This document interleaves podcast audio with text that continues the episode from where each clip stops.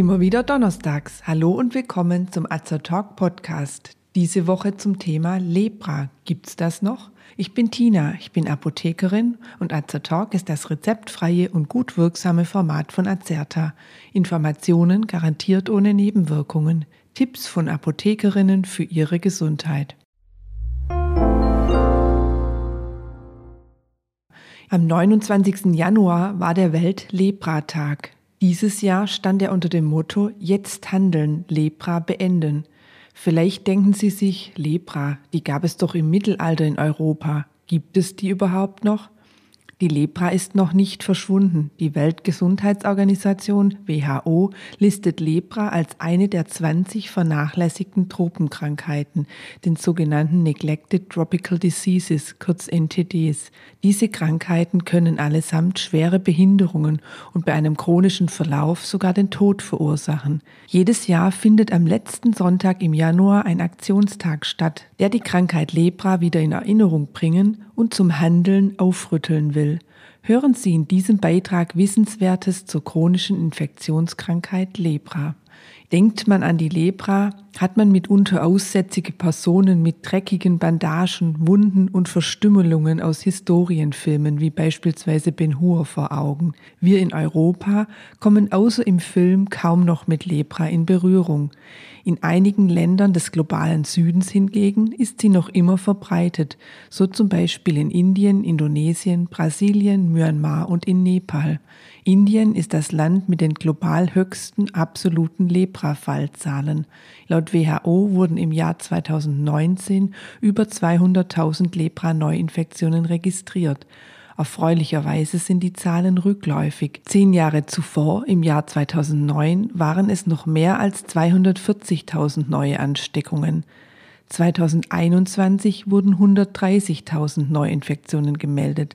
Allerdings spielt auch hier die Corona-Pandemie eine Rolle. Zum einen fanden aufgrund der durchgeführten Hygienemaßnahmen wahrscheinlich tatsächlich weniger Ansteckungen statt.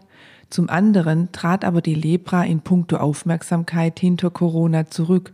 Das bedeutet, es wurden weniger Lepra-Daten an die WHO gemeldet, Gesundheitspersonal wurde zur Covid-19-Versorgung abgezogen und eine aktive Fallsuche teilweise eingestellt. Dennoch hat sich die WHO zum Ziel gesetzt, die Lepra bis zum Jahr 2030 auszurotten. Aber was ist Lepra eigentlich für eine Krankheit? Wie wird sie übertragen und wie äußert sie sich? Lepra wird durch Bakterien verursacht, genauer gesagt durch das Mycobacterium leprae. Die Ansteckung erfolgt wahrscheinlich durch Tröpfcheninfektion. Vollständig geklärt ist der Übertragungsweg bis heute nicht. Doch ist Lepra längst nicht so infektiös, wie wir es beispielsweise vom Coronavirus kennen. Um sich anzustecken, muss man langfristig engeren Kontakt zu einer erkrankten Person haben, die den Erreger über Nasensekret oder Wundflüssigkeit aus Hautläsionen ausscheidet. Ist das Immunsystem durch Mangelernährung oder Krankheit geschwächt, steckt man sich leichter an. Zwischen der Ansteckung und dem Auftreten erster Symptome kann eine recht lange Zeit vergehen. Die Inkubationszeit beträgt in der Regel zwischen vier bis acht Jahren, kann aber von wenigen Monaten bis zu 20 Jahren dauern. Bei Kindern unter fünf Jahren ist die Lepra deshalb äußerst selten. In Büchern oder Filmen bemerkt der Betroffene meist Hautstellen, an denen er nichts mehr empfindet. Tatsächlich befällt das Mycobacterium leprae überwiegend die Nerven und die Haut. Es können aber auch die oberen Atemwege, die Augen, das Knochenmark und die Hoden betroffen sein. Man unterscheidet je nach Schweregrad und Verlauf unterschiedliche Manifestationsformen. Zu Beginn besteht im Bereich der Hautläsionen eher eine Überempfindlichkeit.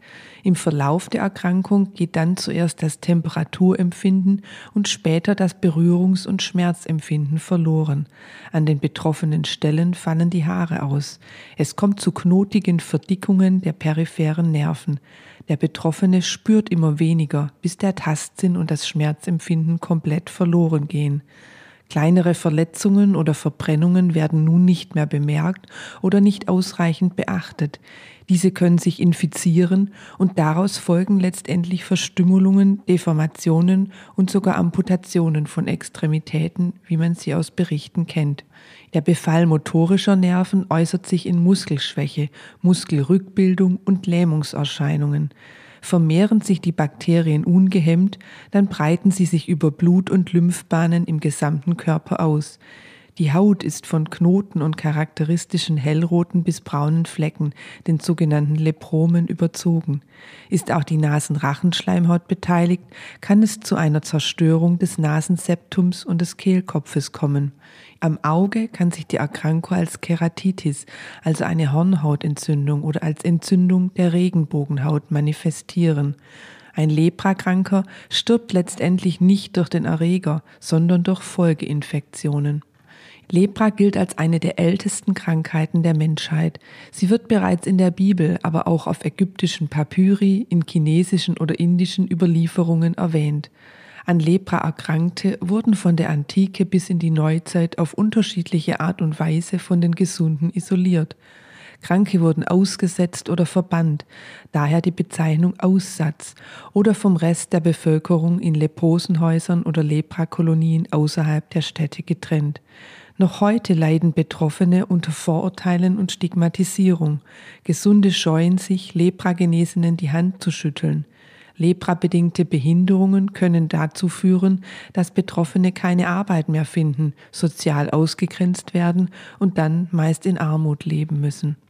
Im Jahr 1873 entdeckte und beschrieb der norwegische Arzt Gerhard Amauer Hansen das Leprabakterium. Deshalb wird die Lepra auch Morbus Hansen oder Hansenkrankheit genannt. Zu dieser Zeit galt Lepra noch als unheilbare Krankheit. Im Jahr 1915 entwickelte die afroamerikanische Chemikerin Alice Ball eine Injektion mit Wirkstoffen aus dem Samen des indischen Kaulmukra-Baums, die zwar nicht die Lepra heilte, aber das Wachstum der Bakterien hemmte. Der Grundstein der Lepratherapie war gelegt.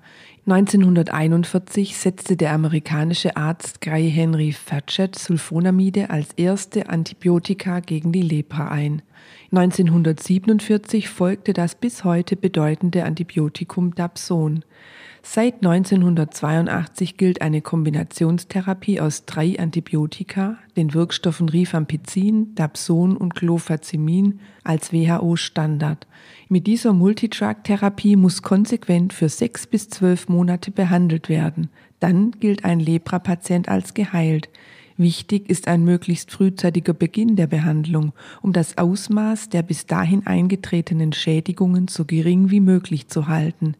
Deshalb ist es auch so wichtig, Aufklärungsarbeit und eine aktive Fallsuche zu betreiben, eine zentrale Aufgabe bei der Bekämpfung der Lepra. Wie kann man erkennen, ob man sich mit Lepra angesteckt hat? Ist die Krankheit erst einmal ausgebrochen, so ist dies recht einfach. Wenn Betroffene mit geschlossenen Augen eine leichte Berührung, beispielsweise mit einem Stift, auf einem typischen Hautfleck nicht spüren, ist eine Erkrankung sehr wahrscheinlich. Ein Nachweis, bevor die Krankheit ausgebrochen ist, ist wesentlich schwieriger. Es müssen Blut- und Urintests sowie eine Biopsie durchgeführt werden, um das Mycobacterium leprae zu bestimmen. Eine Impfung gegen Lepra gibt es derzeit noch nicht. Es wird jedoch intensiv an einem Impfstoff, der den Arbeitstitel Lepvax trägt, geforscht. Seit 2017 empfiehlt die WHO eine Postexpositionsprophylaxe, also eine einmalige Einnahme des Antibiotikums Rifampicin, wenn man Kontakt mit einem Lepra-Patienten hatte. Dadurch wird das Risiko, sich angesteckt zu haben, um etwa 60 Prozent gesenkt. Langfristig entsteht durch diese Einmaleinnahme allerdings kein Schutz gegen Lepra. Werfen wir zum Abschluss einen Blick nach Chitpur. Chitpur ist die kleine ambulante Lepra-Klinik der Hilfsorganisation Calcutta Rescue direkt am Flussufer des Hooghly Rivers in Kolkata in Indien. An jedem Morgen eines Werktags wird die Konstruktion aus Holzstangen und Planen erneut aufgebaut. Dann kommen die Patienten. Alle sind von der Lepra geheilt, keiner ist mehr infektiös. Trotzdem kommen die Patienten regelmäßig. Die einen, um ihren Diabetes oder Bluthochdruck behandeln zu lassen, worunter manche wie die übrige Bevölkerung auch zusätzlich leiden, aber nicht in eine normale Arztpraxis gehen möchten. Viele aber auch, weil hier auf ihre konkreten Bedürfnisse eingegangen wird. Zu jedem Klinikbesuch gehört eine Physiotherapiestunde.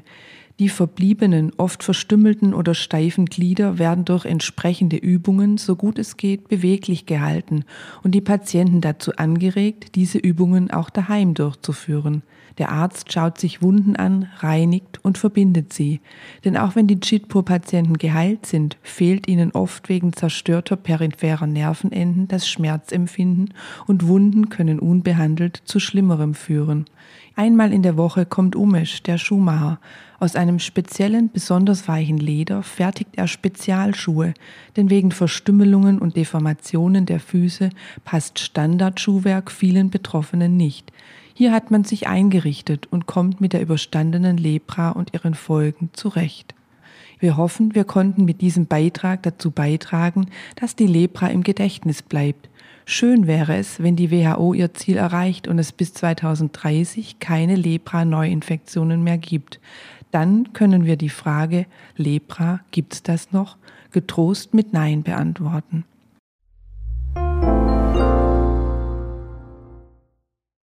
Wenn Sie sich für uns oder für unsere Fortbildungsvideos interessieren, besuchen Sie uns gerne auf azerta.de oder hören Sie unseren Beitrag Wir sind Azertalk. Wir weisen darauf hin, dass dieser Beitrag keinen Ersatz für eine persönliche Beratung bei einem Arzt oder Apotheker darstellt, dass er keine Therapie ersetzt und lediglich der Information dient. Thematisch erhebt der Beitrag keinen Anspruch auf Vollständigkeit.